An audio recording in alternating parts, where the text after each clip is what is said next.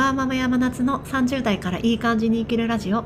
この番組ではミドサーワーママの山夏が保育園児3人の子育てや仕事夫婦関係などについてお話ししています。おはようございます山夏です。あの突然なんですけどもタレントのめぐみさん元あのグラビアアイドルで今は女優とかをさもされているめぐみさんの美容本綺麗はこれで作れますみたいなごめんなさいうろ覚えなんですけどタイトルの本がもうバカ売れしているっていう話を友人から聞きましてちょっと読んでみました。内容としてはめぐみさんが30歳ぐらいの時にすごく、まあ、劣化したみたいなことを世間から言われてそれが、ま、心に残っていてその後美容にすごく力を入れてすごく綺麗になられた。でその過程自分が何をやったかっていうのをもうすっごく細かく書いた本です。いや本当にもう最初の本の1ページ目のグラビア柄めちゃくちゃ綺麗なんですが多分あの方私よりもだいぶ年上なので43歳とかそのぐらいだと思うんですけどももう姿勢も美しいし無駄なお肉もないし肌ももうピッカピカであ眩しいっていう感じ。もうこんな40代になれたらいいなっていう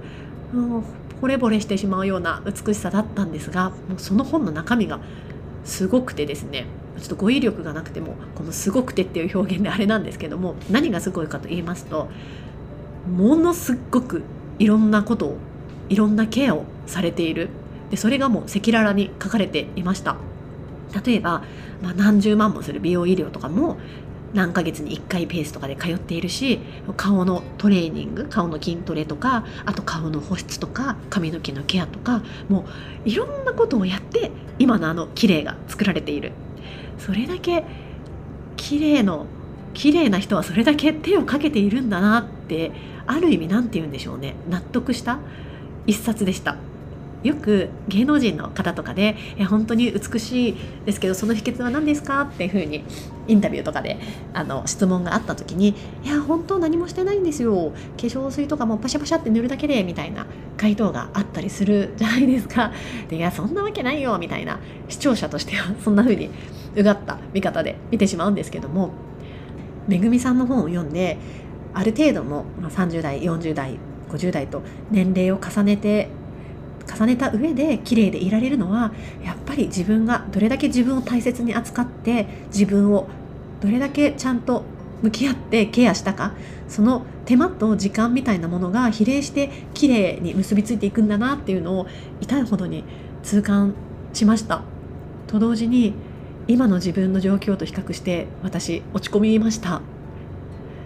今育休から復職して約3ヶ月なんですがもうこの3ヶ月記憶がないぐらいにもうバッタバタしてましてっていうのも、まあ、そこそこ仕事が忙しくなってきたっていうのとあと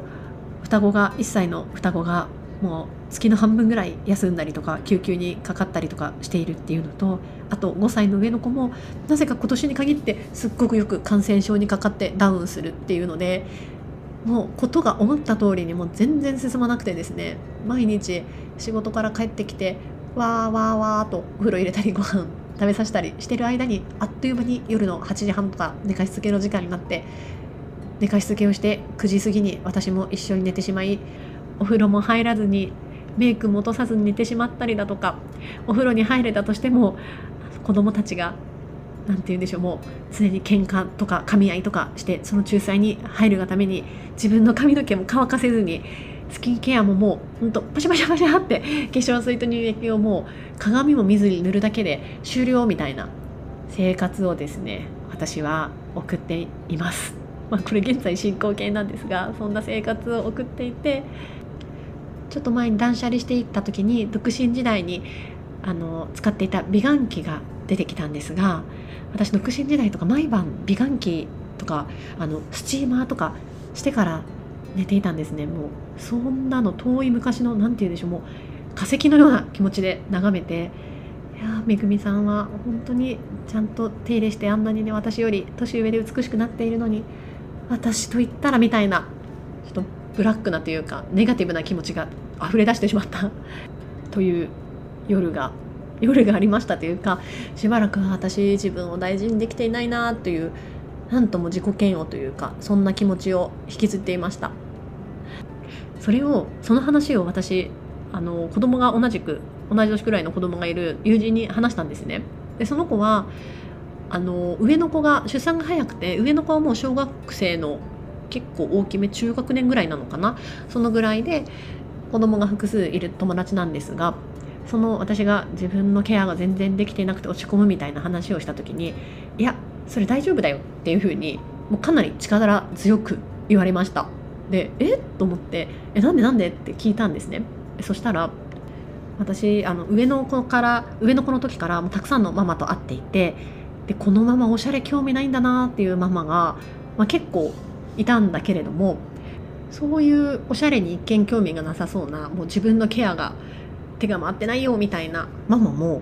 小子供が小学校中学年とかある程度の年齢になるとみんな一気に綺麗になるんだよねっていう話をしていました。それを聞いてなるほどと思いまして今もちろん綺麗になる自分の手をかけたいっていう気持ちはあるんですけどもその思いだけが先行して自分を苦しめてしまったらもう本末転倒だなとその話を聞いて改めて感じていずれ私にも時間が子育てこの子供の手が離れる時がやってくるんだからその時のちょっと楽しみとして自分に手をかける時間美容だったりの時間を楽しみとして取っておくのもいいんじゃないかなと前向きな気持ちになりました。もちろんやりたいっていう気持ちは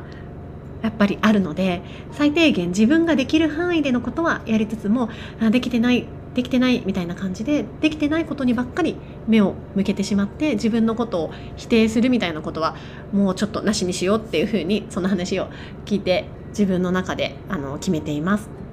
ちなみにめぐみさんの本に書いてあったのがシートマスクってやっぱりすごくいいっていう風に書かれていたのでシートマスクだったらお風呂上がりにペタッと貼るだけですし子供の着替えとかさせてる間にマスク貼ったまま対応ができるのでありだなと思って今シートマスクをちょっと Amazon とか楽天で見漁ってます